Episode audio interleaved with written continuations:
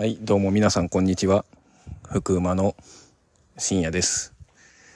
えー、今日7月の2日なんですけど、実はですね、あの、計画的に収録すればよかったんですけど、ちょっと今日言わなきゃいけないことを忘れてたなっていうのがあって、福井県の文化で、今日7月の2日、えー、半夏生っていう日になるんですけど、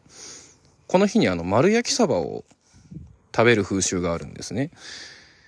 で、まあ今の若い人とかだともしかしたら知らないかもしれない。僕も、えー正直、あの、あんまり知らなくって、えー昨日近所のおじさんに突然あの丸焼きのサバを渡されて、なんでかなって、まあ好きなんでめちゃくちゃ嬉しかったんですけど、えー丸焼きのサバをもらって、えー食べてました。えこれがなんでなのかっていう話をちょっとしようかなと思いまして、まあ一般的には土曜の牛の日みたいな感覚なんですけど、半夏っていうのは、あの、半夏ってや、えーカラスビシャクとも呼ばれる薬草なんですけど、これが生える頃、で、半夏生、片白草という草が半分白く、えー化粧してるようになる頃、みたいな由来が、あの、諸説はあるんですけど、えーこの時期っていうのが、夏至から数えて11日目の毎年7月2日、今日のことですね。で、半夏生の日に丸焼きのサバを食べるっていう風習ができたのは、大野の、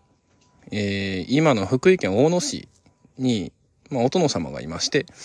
で、領民に田植えで疲れた体を、えー癒してもらおうってことで、えー暑い夏を乗り切るために配ったっていうのが始まりらしいんです。でも現在はその大野以外のも福井県内各地で、えー食べられる夏の風物詩になってるんですけど、まあ残念ながら若い人はちょっともう忘れちゃってっていうか、あの知らないっていう人も結構いるかなと思うんですけど、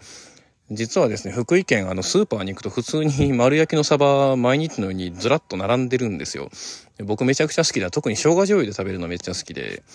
まあ夏バテ、夏バテ防止のスタミナ食としてもまあとてもいいかなと思います。結構大きいんで、あの県外の人見るとびっくりするかなと思います。え福井県ってもともとあの、小浜の方で、えサバの漁獲量が昔から多かった。まあ最近はちょっと減ってきてるんですけど、で、これが、あのー京都ですね。京都に昔、えー献上するものとして、えー送られてました。あのーお礼の恩に、えー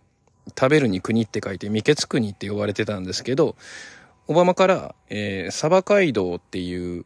道、ルートを通って、京都にいろんなものが送られてきて、まあその中で、えーサバっていうのは青魚で傷みやすいので、まあへしこに加工したりとか、焼きサバにしたりとかいう形で腐りにくいような、あの、えっ、と、腐りにくいような方法をとって運んでいたということです。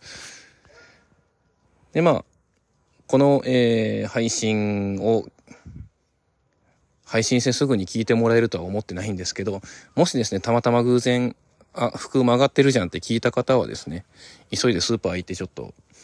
丸焼きにサバ、えー一本買って、え今日食べてちょっと暑い夏を乗り切ろうって、えー思ってもらえたらいいかなと思いますし、